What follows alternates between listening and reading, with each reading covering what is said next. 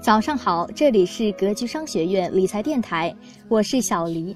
很多事情不是从学识、智商分野，而是从格局开始。不盲目，不投机，不短炒，投资好企业，靠时间复利分红赚自己该赚的钱，建立自己的投资智慧。想要进一步学习获取视频课件的同学，请添加格局班主任饶老师的微信：幺五二幺八八零六七九二。幺五二幺八八零六七九二，备注学习。下面让我们来听一听今天的分享。昨天美联储又加息了，加了二十五个基点。那今天就有好多学员和粉丝就会问：老师，这个美联储加息对我们有什么关系呢？加息了是不是房价要跌啦？股市要跌啦？各种各样的问题就来咨询了哈。过一阵呢，央行又发出一个信息：五月份中国的 M 二增速。降到了百分之十以内，可以说是降速比较大的，降到了九点六，百分之九点六哈，典型的就是货币就收紧了呀。咱们的学员包括粉丝就来问了，M 二降低到百分之十以内了，这对我们有什么影响呢？是不是影响房子啦？是不是影响股市啦？等等等等，大家也可以看得出来，最近这一两天宏观的货币政策的经济数据呢都在出炉啊，无论是美国加息也好，美国缩表也好，国内 M 二降低也好。可以说是是各大财经新闻的一个主条吧。然后呢，大家都会在问，对我们有什么影响呢？对我们有什么影响呢？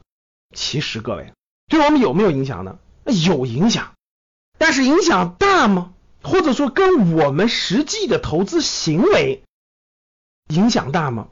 大家想一想，如果这些宏观政策对你的投资行为影响那么具体的话，那那些经济学家们早就成为亿万富翁了，大家明白吧？如果 M 二做表，然后呢，你家门前那个房子就掉价了，或者说你买的股票就掉降价了，那你都快成为神了。那就凭这些宏观经济数据，你就是股神，或你就是炒房子大牛。如果美国加息了，房子就涨了，或什么股票就跌了，如果你照着这个反向操作，你就成为股神了，那又是不可能的。为什么呢？各位，从宏观变化到具体的公司变化，它有一段距离。从宏观变化到你家家门口那个楼盘涨跌，那更是有一段距离。各位，什么意思呢？世界很大，中国的大城市就有几十个，中小城市全加起来可以说是几百个。全国有两千个县，中国有三千家上市公司，每个公司的业绩都不一样，每个公司所处的行业，它的产品是否有创新？它的业绩增长还是下滑？它在手订单是多还是少？它的产品是不是符合新的趋势？是不是消费升级的？等等等等都不一样。全国这么多城市，中小城市加起来三百个以上，每个城市的人口情况不一样，每个城市产业不一样。你家在楼盘门口的十字路口，你家周围的人流量都不一样。在二零一五年巴菲特股东大会上，当时就有人问过巴菲特。说你对这个美国宏观经济对你投资有什么影响吗？巴菲特说，我实在想不起来，从来没有我因为任何宏观因素而决定过我做的任何一桩买卖，我也从来不会仅凭宏观因素来收购或者是兼并或者是关闭一家公司。巴菲特说的很明确了，巴菲特还表示，形成宏观的这种经济因素，它是非常复杂的，因素也特别多。如果你关注这个去做投资，那是相当危险的。它会让你的视野变得模糊不清，看不清真正重要的东西。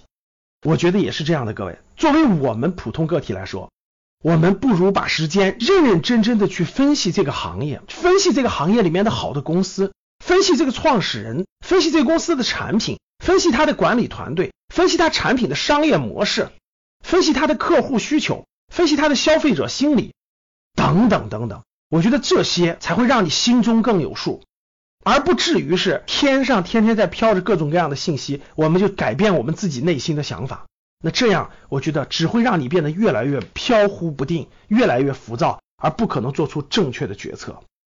对于上市公司来说，从宏观的变化到公司的发展有一段距离，从公司的发展到股价的变化又有一段距离，股价的变化到你是否是成功的投资还有一段距离，各位。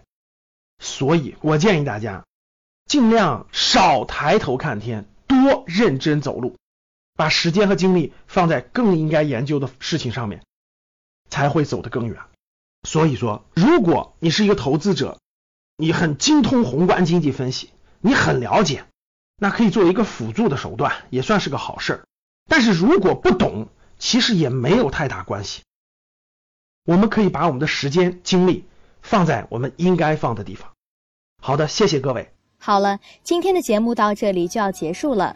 喜欢赵老师节目的同学，记得订阅哦。